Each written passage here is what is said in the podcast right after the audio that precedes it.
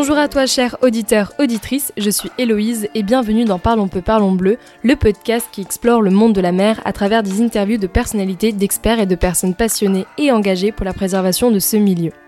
Aujourd'hui, on se retrouve dans une série d'épisodes spéciaux en collaboration avec Surfrider Foundation. Si vous ne connaissez pas Surfrider, eh bien il s'agit d'une association engagée dans la protection de l'océan avec un grand O. Surfrider agit concrètement au quotidien sur le terrain et à l'échelle européenne pour transmettre aux générations futures un océan préservé. Leur mission Porter haut et fort la voix de l'océan. Et c'est ce que nous allons faire ce mois-ci dans cette série estivale de 8 épisodes en vous faisant découvrir 6 experts et 8 thématiques différentes. Bonne écoute Alors pour ce premier épisode, j'ai le plaisir d'échanger avec Pamela Guéric, donc qui est experte en pédagogie spécialisée dans les risques côtiers. Donc on va commencer cet épisode comme je fais avec tous mes invités avec la première question. Peux-tu te présenter de la manière que tu le souhaites? Oui, bonjour. Donc Pamela, ça fait 18 ans que je travaille à Safrider. Je suis d'origine allemande, donc là ça fait un petit moment que je suis en France et très sensibilisée aux problématiques environnementaux et voilà. Donc euh, je travaille avec tout mon cœur pour Safrider. Ok. Et qu'est-ce que tu fais du coup dans Surfrider Donc, euh, bah, 18 ans d'éducation à l'environnement. J'essaye de sensibiliser un maximum de personnes euh, pour euh, cette cause, protéger notre océan. Ok. Et tu es spécialisée du coup dans les risques côtiers, changement climatique, c'est ça? Oui, ça fait quelques années que je travaille sur cette thématique-là, l'impact du changement climatique sur nos côtes, donc avec la montée des eaux, eh ben, forcément sur les risques côtiers. Donc aujourd'hui, c'est le sujet du jour. Euh, avec toi, du coup, ce sont les risques côtiers et les solutions fondées sur la nature pour lutter et réduire du coup ces risques-là. Avant de rentrer dans les détails, est-ce que tu peux nous définir ce que c'est un risque côtier? Alors, risque côtier, c'est euh, grosso modo l'érosion côtière et la submersion marine. Donc, euh, quand on parle de risque, il faut se poser la question qu'est-ce qu'un risque déjà au départ? Donc, c'est le, la présence d'enjeux liés à la présence d'aléas, donc euh, aléas d'un phénomène naturel euh, quand, imprévisible. Mhm. Et donc, bah, quand les deux sont liés, ben, on se trouve face à un risque. Donc, les enjeux qui sont menacés par ces aléas-là. Donc, l'aléa, par exemple, ça peut être la montée des eaux et l'enjeu, ce sont les habitations qu'il y a sur la côte, c'est ça? Oui, ça peut être là. Alors la montée des eaux, c'est pas vraiment un aléa parce que c'est quelque chose qui se produit très très lentement et c'est euh, malheureusement aussi prévisible maintenant. Mais euh, plus en fait une grosse tempête, des pluies torrentielles, euh, donc ça va être plutôt dans ce genre d'événement. Ça peut être un tsunami aussi, mais il y en a pas beaucoup ici. Ok. Est-ce que tu peux nous faire un petit état des lieux aujourd'hui des majeurs risques côtiers que l'on rencontre sur nos côtes avec quelques chiffres peut-être? Ce qui se passe avec. Euh, donc aujourd'hui, on a donc beaucoup de problèmes d'érosion. Donc il y a 27% en fait, des côtes françaises qui sont en recul euh, à cause de l'érosion. Et on a aussi euh, donc des submersions marines de plus en plus fréquentes aussi sur tout ce qui est terre basse. Souvent donc des terres qui sont autour des embouchures, forcément. Et après, on a quand même aussi euh, ce phénomène. Il y a beaucoup de terres en France qui ont été gagnées sur la mer mm. grâce à une polarisation.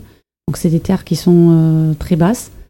Euh, on, a, on, a, tout le Nord Cotentin, par exemple. on a aussi la partie Charente-Maritime. donc, toutes ces terres-là, donc qui sont très basses et donc qui sont menacées aujourd'hui. Qui ont été les premières victimes de la tempête Xintia, d'ailleurs. Oui, d'ailleurs.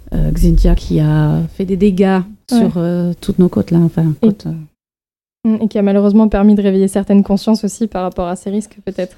Oui, euh, ça a permis, bah, ces tempêtes-là, euh, oui, malheureusement, euh, ces dégâts, ça nous remet face à ces phénomènes naturels que les anciens étaient bien conscients d'ailleurs hein, de ces mm. risques-là, puisque puisqu'on ne s'installait pas trop proche des côtes, en fait, hein, mm. sur, notamment dans ces zones-là. Hein.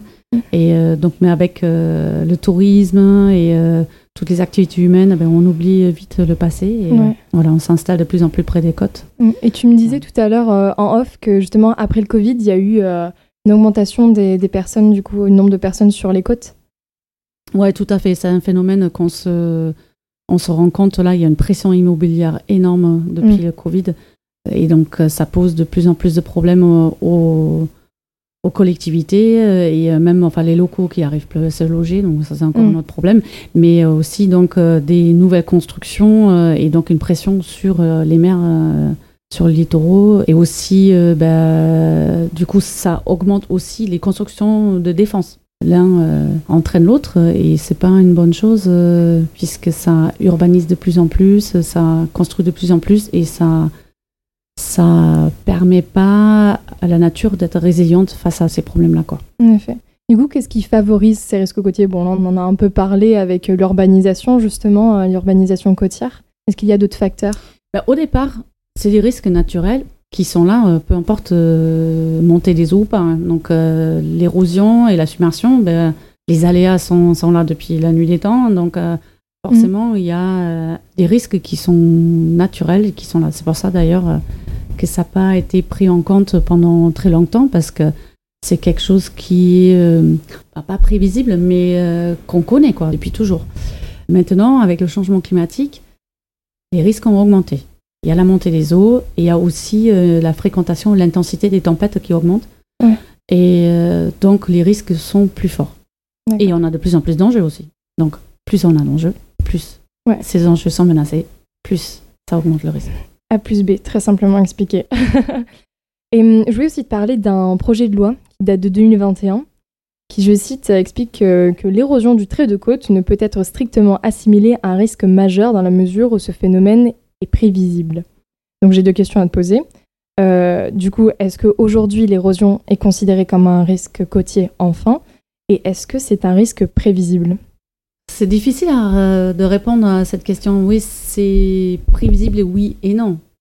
Il y a en fait euh, une prévisibilité dans le sens que voilà, l'érosion depuis toujours, euh, il y a eu cette érosion et on sait en plus maintenant à quelle vitesse en fait la mer monte. Enfin, on sait que ça va augmenter ce risque-là. Mais ce qui n'est pas prévisible, c'est l'intensité.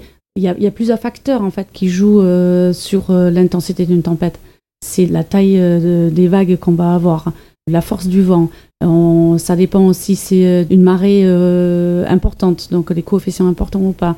Est-ce qu'il y a une dépression? Parce que aussi même une, dépression, elle va donc il va y avoir moins de pression sur l'eau, donc ça va augmenter en fait le niveau de l'eau. Est-ce qu'il y a beaucoup d'eau, de pluie par exemple, qui amène en plus de l'eau sur la côte? Donc tout ça en fait, c'est des choses qui ne sont pas prévisible à l'avance. Donc, on ne connaît pas l'intensité. Donc, on ne peut pas savoir à quelle vitesse, avec quelle force, en fait, euh, la mer va frapper le littoral. Mm. Et donc, on ne sait pas combien, euh, sur cette tempête-là, la côte va perdre de la matière. Quoi. Que, oui, euh, mais après, en soi, oui, on sait. Là, aujourd'hui, on a aussi le problème de, de plus en plus de précipitations ou des précipitations très intenses. Parce que sur la côte rocheuse, par exemple, c'est plus la pluie qui va euh, jouer que, mm. on va dire, euh, les vagues, parce que ça, ça, ça, filtre, et en fait, c'est ça qui va faire que les parties meubles vont partir, et, ça va faire... Euh, enfin, aujourd'hui, dans le nord, en Normandie, on, a des reculs de, mm. du littoral qui sont, qui sont énormes. Est-ce qu'aujourd'hui, du coup, c'est bien un risque côtier, l'érosion? Oui. Ah, oui. oui. Dans la réglementation, c'est la réglementation, ça a été oui, ça a été pris en compte en fait. Il y a 15 articles en fait sur le thème de, la gestion de, l'érosion côtière qui mhm. a été pris en compte dans la loi climat et résilience. Donc c'est une réforme du code de l'urbanisme. Donc il y, a, il y a quand même des choses euh, intéressantes qui ont été prises en compte, heureusement, parce que ça mhm. fait très très très longtemps que la loi littorale n'est plus suffisante pour faire face à ces problématiques-là. Donc l'intégration du risque érosion et maintenant euh, enfin, doit être pris en compte dans les documents de planification, notamment euh, dans la gestion de nouvelles constructions dans les zones qui sont euh, en recul aujourd'hui. donc, c'est pris en compte dans les plans de prévention des risques littoraux. Et il y a obligation d'intégrer ce phénomène-là dans les PLU, les plans locaux d'urbanisme, dans les quatre ans à venir, enfin à partir du moment où la loi a été votée, donc en 2021. Donc ils ont établi des zones dans lesquelles on ne peut plus construire, dans les zones mmh. qui sont euh, euh, considérées à être en recul dans les prochains 30 ans. Donc là, on peut plus construire du tout. Et sur les zones euh, entre 30 et 100 ans, qui sont concernées dans les prochaines 30 ou 100 ans, il y a euh, construction possible mais sous condition. Ça, déjà, c'est quand même un- une avancée euh, Ouais. majeure dans la prise en compte en fait euh, de ces risques-là. Quoi. Très bien. Après, euh, il y a d'autres euh, d'autres choses qui sont dans cette loi, comme l'information, par exemple, enfin, obligation d'informer en fait les locataires ou des, des propriétaires dans la vente de biens immobiliers, ce qui était le cas pour euh, tout ce qui est submersion marine, donc Mhm. risque d'inondation, mais pas sur l'érosion. Donc ça, maintenant aussi, ça doit être pris en compte, écrit, etc., pour que les gens euh, soient au courant, quoi. Ok. Voilà.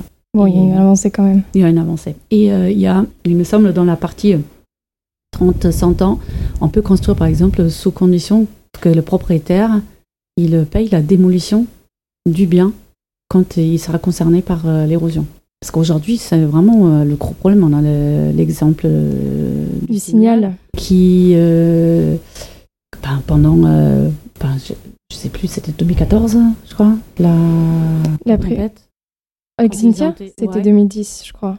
ça a duré en fait plusieurs années où les personnes ont été euh, pas expropriées parce qu'en fait il n'y a pas d'expropriation. Et oui, ouais. il n'y avait pas d'assurance Euh, surtout voilà, à ce moment-là. Voilà. Et, euh, et en fait ils ont été euh, juste évacués Ouais. et ils étaient toujours propriétaires. Donc ils payaient toujours en fait euh, leur euh, Les taxes d'habitation. euh, exactement euh, enfin toutes les taxes mais aussi euh, euh, les prêts, euh, remboursement de prêts, etc. Et euh, en même temps il fallait qu'ils se relogent donc euh, payer un loyer euh, ailleurs. Bon, pour certaines personnes, c'était des. euh, Enfin, pour beaucoup de personnes d'ailleurs, ça a été des résidences euh, secondaires, donc ça allait. Mais il y a, euh, pour certains, ça a été euh, les résidences. Mm. euh, Et ça a été très compliqué. Il y a eu des suicides, etc. C'était euh, Ouais. terrible. C'est seulement en 2017 qu'il y a eu un, un changement, qu'ils ont été euh, remboursés entre guillemets. Euh, 2019, Mhm. non, il m'a semblé. 2019 peut-être, ouais, très tard en tout cas. Très tard. Donc, euh, ça a été. Enfin, ça a duré pendant des années. Ça a été vraiment terrible. Et, et en plus, on voulait qu'ils payent pour la démolition. Donc, euh, ça a été euh, vraiment catastrophique euh, au niveau humain, quoi. Mm. Et aujourd'hui, euh, ben, on va avoir de plus en plus de être face à ces risques, enfin à ces, ces problématiques-là. Quoi. On a d'autres, hein. on a des régions où, euh, qui sont vraiment concernées, notamment en Nouvelle-Aquitaine, on a Biscarrosse, des bâtiments qui sont vraiment très proches euh, et euh, on a un peu le même problème. Les propriétaires aujourd'hui, les soucis à se faire, c'est compliqué. Et du coup, face à tout ça, quelles sont ces solutions fondées sur la nature que tu vas nous présenter aujourd'hui? Alors, on a déjà dans les Landes quand même l'exemple des solutions fondées sur la nature avec la végétalisation des dunes qui s'est fait depuis des siècles. Ça va permettre aux racines en fait de structurer la, la dune, c'est bien ça? Oui, alors les végétaux, voilà, ils, Mm. fixent le sable. Il y a plus- plusieurs végétaux. Il y en a qui sont en profondeur, qui vont donc euh, vraiment euh, fixer la dune et la, la maintenir. euh, mais il y en a d'autres qui vont être euh, plus en, en surface ou Mm. enfin un peu en hauteur. Donc ça, principalement, la végétation, elle permet à retenir le sable Le sable, ouais. qui est poussé par le vent. Mm. Donc ça, voilà, ça bloque la dune parce que naturellement, ces dunes-là, elles sont beaucoup plus plates et plus larges. Donc euh, là, grâce à ces, euh, ces végétations, donc elles, elles ont augmenté en, en hauteur. Ça protège en fait tout l'arrière-pays euh, qui, est, qui est derrière. Donc ça, c'est euh, voilà quelque chose, une solution qui est fondée sur la nature et qui protège bien les littorales.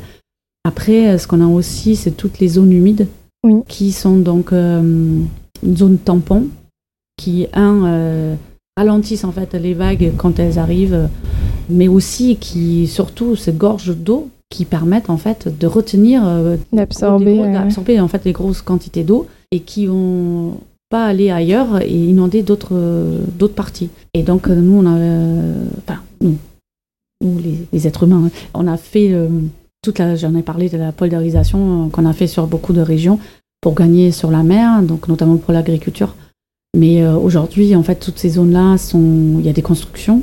On a en fait toutes ces zones-là qui étaient zones humides avant, ben, on les a perdues. Ouais. Et donc euh, tout, toute eau en surplus, ben, elle va euh, s'engouffrer dans les embouchures, on va, voilà, va submerger d'autres territoires. Et aujourd'hui, on essaye de redonner de l'espace à la mer, renaturaliser ces zones-là, dépolariser et euh, faire vivre ces, ces zones humides. Donc euh, voilà, l'inverse de ce qui a été fait il y a euh, 50 ans encore, euh, où on a essayé de gagner sur la mer. euh. Enfin, 100 ans, 100 ans, 50 ans, ça fait très longtemps voilà, qu'on a essayé de gagner là-dessus. Il y a des pays euh, comme euh, les Pays-Bas qui ont Mm. enfin, un tiers en fait de leur euh, pays, c'est euh, des zones gagnées sur la mer. C'est les premiers euh, qui sont concernés aussi. Mais en France, on en a fait pas mal aussi. Donc, euh, Donc on a la végétalisation des dunes, on a les zones humides. Est-ce qu'il y a d'autres euh, solutions fondées sur la nature qu'on peut euh, utiliser pour préserver nos côtes aujourd'hui? Réduire ces c'est les deux solutions euh, principales euh, qu'on a. Mhm. Et surtout qu'on a encore des, des zones assez naturelles. Et aujourd'hui, il faut absolument qu'on les garde et euh, qu'on essaye de. Enfin, il y, a- il y a toute la partie aussi. euh, il faut reculer aujourd'hui du trait de côte, en Mm. fait. Un sujet que je voulais parler avec toi, c'est Ouais. tout ce qui est résilience territoriale, résilience côtière, Ouais. euh, comment s'adapter face euh, à ces risques côtiers. Ouais, ça c'est c'est très très compliqué. Mais aujourd'hui, ça nous semble la seule solution à long terme. Mm. C'est la question que je voulais te poser aussi, la position de Surfrider par rapport à ces risques côtiers justement. C'est vraiment l'adaptation, c'est ça le recul? Ouais, donc euh, nous on prône l'adaptation et le recul, mais euh, tout en sachant que ce n'est pas possible du jour au lendemain Ouais. et ce n'est pas possible peut-être même du tout à certains endroits. Euh, mais euh, déjà, première chose, tout ce qui est encore naturel, il faut arrêter de construire. Donc déjà, la base. Ouais. Et sur les zones qui sont déjà construites, bah, là, il faut voir au fur et à enfin, chaque euh, territoire a ses propres problématiques. Donc, enfin, territoire, c'est vraiment à l'échelle vraiment locale hein, qu'il faut Oui. voir, hein, parce que c'est très, très compliqué. Il y a des, euh, des enjeux euh, patrimoniaux, il y a des enjeux économiques qui sont Mm. quand même très forts avec le tourisme. Puis la structure géographique de certains secteurs, euh, des fois on peut pas reculer en fait, on est bloqué entre une Oui, zone humide peut-être et euh, Ah le bah, littoral ici- en fait. bah, ici à Biarritz, par exemple, le- le- tout est construit déjà. On est bloqué. Donc on peut très difficilement construire en fait derrière quoi. Il y a de plus en plus de monde qui vient vivre sur le littoral. Même des zones derrière elles sont déjà bien construites. Donc Mm. euh, si on veut reculer, ben on recule de beaucoup. Tout ça c'est vraiment euh, on a besoin d'une politique qui euh, met euh, certaines choses en, œuvre et qui permet en fait de s'adapter plus facilement quoi. Aujourd'hui, il y a la, loi euh, climat et résilience, mais qui donne euh, euh, certaines pistes, mais c'est quand même encore, euh, c'est pas assez. Que par exemple, il y a un droit de préemption, par exemple, pour les collectivités, pour acheter euh, quand quelqu'un sur le littoral vend son bien, il y a un droit de préemption pour la mairie, mais il n'y a pas de budget. Un manque de ben, financement, un manque de retour d'expérience aussi. La ouais. pression immobilière, Ouais. elle est encore tellement forte aujourd'hui. Donc, Mm. quand on voit pour 3 millions d'euros euh, une villa sur une falaise, la mairie, elle peut pas l'acheter à 3 millions d'euros. C'est pas possible. Donc, euh, les impôts, ils doivent servir à autre chose. Aujourd'hui, il n'y a pas de. Voilà, il y a une discussion euh, sur les, la valeur des biens sur le littoral. C'est-à-dire que l'idéal, serait d'imposer, en fait, un prix au mètre carré en fonction de la menace par rapport à l'érosion ou la submersion marine, d'ailleurs.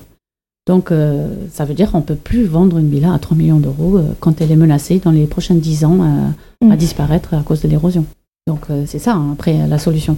Du coup, est-ce que ça ferait pas un effet contraire dans le sens où les biens seraient moins chers et du coup les personnes viendraient plus facilement sur la côte? Et c'est-à-dire, non, puisque l'idée, c'est que la C'est leur faire peur aussi. Oui, Mm. non, c'est que quand un bien se vend, déjà, euh, je suppose que la personne, elle sait quand elle a acheté une villa à 3 millions d'euros et qu'elle peut plus la vendre à 3 millions, mais... euh, Oui, voilà, en fait, c'est ça. Voilà, C'est la différence entre le prix d'achat et le prix de vente. ouais. Exactement. Donc, elle va peut-être donc déjà euh, essayer de le garder au maximum. Mais, euh, mais après, euh, si elle vend, ben, euh, comme la mairie elle a le droit de péremption, elle va pouvoir euh, l'acheter en fait le bien. C'était une, une idée euh, déjà, euh, c'était Pascal Gott qui l'avait fait, euh, c'était, ça date de 2015, 2000, enfin, pardon, je sais plus. Ok. Ça date. Mais il y avait déjà cette idée-là d'avoir en fait le droit de péremption sur l'achat des biens, mais que après euh, la mairie pouvait mettre en fait en location ce bien-là tant que c'était encore possible au niveau de la sécurité des, des personnes, et que cet argent-là servait dans un pot pour l'achat après de ces biens-là. D'accord. En fait, c'était auto euh, Ouais, et euh, voilà. Ça, ça, c'est une bonne solution qui n'a pas vu le jour. Euh, je crois que c'était le Sénat qui avait mis trop d'amendements et qui, au final, euh, rendait cette loi. Caduque. Cette proposition de loi, pas caduque, mais ça donnait plus de sens. Il y avait trop de possibilités de contourner, etc. Et donc, du coup, elle avait retiré la, la proposition de loi à l'époque. Mais euh, voilà, nous on pense qu'il faut euh, revoir mm. cette idée-là, revoir en fait qu'est-ce qu'on peut mettre en place pour que aujourd'hui les collectivités soient vraiment en mesure d'agir, parce que ce, n'est pas le cas. Et de l'autre côté, parce que bon, mon rôle c'est plus dans la pédagogie, c'est vraiment euh, informer les gens. Ouais, les alerter, Donc, les alerter, créer en fait une culture du risque, parce que ce n'est pas du tout le cas. Donc aujourd'hui, on a ce problème de beaucoup de personnes ben, post-Covid qui vivent dans les grandes villes euh, je ne vais pas accuser les Parisiens, bien sûr. Ils ont le mais un peu quand même. Non, mais je, parle euh, en fait des personnes qui, qui ont vécu euh, loin de, mm. la mer, qui connaissent la mer que l'été, quand elle est calme, quand elle est, elle est jolie, quand, elle est, quand tout est beau. Quand, quand il fait beau. voilà, quand il fait beau. ben, L'hiver, ce n'est pas du tout la même chose. Et mm. donc, quand ces personnes-là donc achètent, en plus ils ont un pouvoir d'achat souvent supérieur, achètent à prix fort en fait des biens sur le littoral, ben, euh, bah, ce rêve, il peut s'écrouler euh, facilement quoi, en, une tempête. Donc ça, il faut vraiment que les gens soient conscients de ce risque-là. Donc on essaye de, avec des, des activations, ben, moi je suis beaucoup plus sur une cible jeune. Donc déjà, dès le collège, en fait, on a un jeu de rôle qui autour de la question, on a une carte interactive qui est donc euh, ouverte au public qui est accessible sur Internet, qui sur Internet voilà, et qui montre donc euh, il y a des vidéos et des photos, des photos comparatives, et puis euh, des vidéos où euh, on a interviewé des personnes qui représentent en fait les enjeux qui sont menacés, et puis des vidéos sur les stratégies locales. Et là, on a essayé de mettre en valeur les stratégies fondées sur la nature, voilà, plutôt des méthodes douces. Très récemment, un escape game. Oui. À Marseille qu'on a créé. Non, il y a oui, il y a l'escape game à Marseille aussi, où on peut s'inscrire euh, sur le site ou sur, sur euh, Facebook, je sais pas. sur, les réseaux, sur les réseaux. en fait, on peut mm. s'inscrire euh, parce que c'est que pour quatre personnes en même temps, mais c'est gratuit et donc on peut venir jouer sur la plage du Prado. Mais on a un escape game qu'on a fait là très récemment sur l'impact du changement climatique qu'on peut jouer en classe. Donc c'est plutôt euh, pour euh, troisième et après euh, lycée. Donc on va dans les classes pour sensibiliser à ces problématiques-là. Et on a aussi une campagne de communication qui va sortir au mois d'août. Très bien. On reste en alerte alors. toucher plus le, grand public et peut-être les futurs propriétaires. Très bien. Super. Écoute Pamela, on arrive à la fin de cette interview. Donc euh, on va finir avec euh, la question très importante de ce podcast, qui est euh, pour toi la mer, qu'est-ce que c'est, qu'est-ce que ça t'évoque C'est une bonne question. ouais. Ça évoque beaucoup de choses. Le bonheur. D'accord. Le plaisir et la liberté. Très bien. noté. Merci beaucoup Pamela. Merci à toi. Et voilà, c'est la fin de cet épisode et j'espère qu'il t'a plu. Si c'est le cas, n'hésite pas à t'abonner, à liker et à partager le podcast à ton entourage. Ce sont des petits gestes qui permettent grandement au podcast d'évoluer et de gagner en visibilité. Et si tu souhaites en savoir plus sur les missions et les problématiques sur lesquelles travaille Surfrider, n'hésite pas à écouter un autre épisode et à les suivre sur les réseaux sociaux ou même à les contacter si tu souhaites devenir bénévole. Allez sur ce, à bientôt dans un prochain épisode. Ciao